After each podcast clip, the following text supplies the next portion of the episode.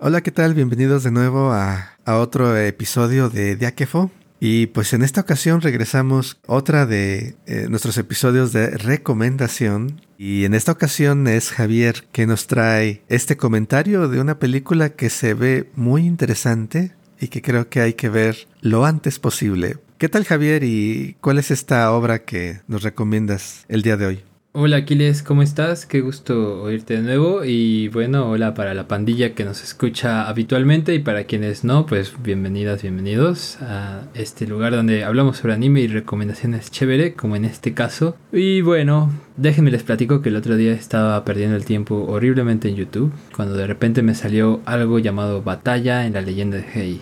Y yo dije, ¿qué es eso? Me llamó la atención la estética, ¿no? Del, dibujo. Dije, esto parece anime, pero a la vez no lo parece. Vamos a darle play. Y cuando lo activo, el video, eh, empecé a ver una pelea al, mero estilo de las peleas que se ven en Avatar como en la leyenda de Anjo, la leyenda de Korra, mm. porque eran personajes lanzándose elementos o, bueno, fragmentos de cosas, ¿no? Eh, algunos se lanzaban como metal, otros se lanzaban fuego, otros como tierra, y me sacó un poco de onda. Dije, wow, esto será una continuación de esa épica serie de animación americana, la leyenda de la leyenda de Korra.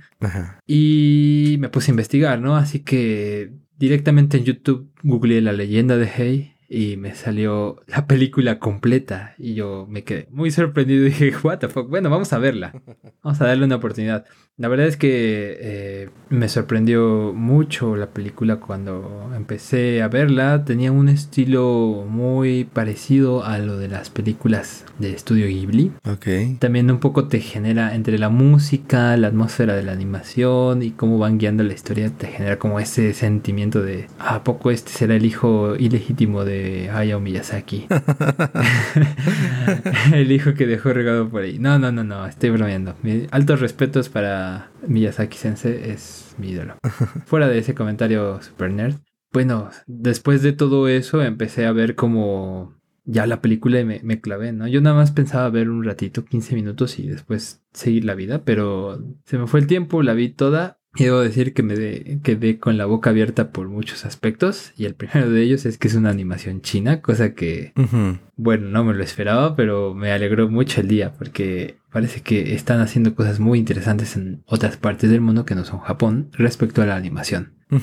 Lo segundo es, como les digo, eh, parecido al tono de estudio Ghibli porque maneja un mundo fantástico en el que eh, espíritus llegan a convivir con humanos y bueno, eh, hay una lucha, ¿no? Sin hacer un, spoiler, esto lo van a ver creo que en los primeros 10 minutos, hay una pelea entre lo humano y lo espiritual, ¿no? Y hay espíritus que detestan a lo humano y se quieren alejar del mundo humano lo más rápido posible, mientras que hay espíritus que viven perfectamente en el mundo humano y han aprendido a convivir con este mundo. Y hay humanos, o al menos un humano que sabe bastante bien de qué va el mundo espiritual, tiene poderes espirituales y además eh, trabaja para un grupo de espíritus. No voy a decir muchas cosas más porque si no ya cometería spoilers y esta es una recomendación. Entonces para que vayan corriendo a ver esta película, esta joyita china, pues bueno, esta la recomendación, La leyenda de Hey. Y como ya hemos mencionado, está en la plataforma rojo con negro y blanco. No. está en YouTube, pues. Y pues bueno, sabemos que luego a veces los contenidos ahí no duran mucho tiempo, así que corran a verla antes de que la bajen. No sé, Aquiles, ¿qué te parece todo esto que te he platicado y que les he platicado acá a nuestros queridos podescuchas? No, pues no hay tanto que decir yo creo con respecto a la película. Por el momento yo tampoco la he visto. Espero poder verla pronto para platicarla contigo, Javier. Mm. Sí, nada más de ver la portada, el póster de la película me, me, trae a la imagen, como decías, a Ghibli, a este encuentro entre naturaleza y ser humano. Y bueno, pues si la estás recomendando, definitivamente la voy a ver, más aún que como dices está ahí en YouTube. Eh, vamos a poner el, la liga en la descripción y esperemos que cuando escuchen este episodio todavía esa liga siga funcionando. Si no, deben de poderla encontrar en, en, otros lugares. Y si no, pues ya saben, están siempre los sitios de distribución y descarga no tan oficiales. Pero eh, la película se, oye, se ve bastante bien. Nada más creo que este comentario sobre la animación china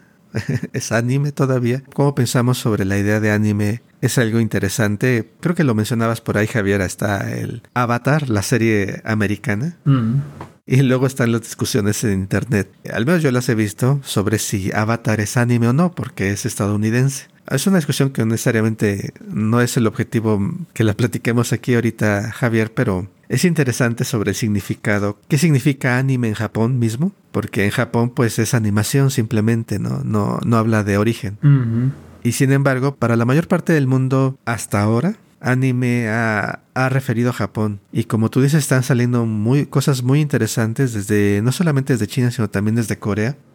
Por ahí hay otro anime que no he tenido oportunidad de mencionarles, pero que espero un día podamos platicar muy bueno. Si lo encuentran por ahí también está Link Click. Pero bueno, hoy es el día de recomendarles la leyenda de Hei y pues va a estar ahí la liga para que la podamos ver y comentar cuando surja la oportunidad. Eh, va a estar ahí en las notas y ya saben si, eh, si YouTube lo quita, eso pasa luego muy rápido, pues hay que buscarla en otros lugares, se ve muy bien esta película.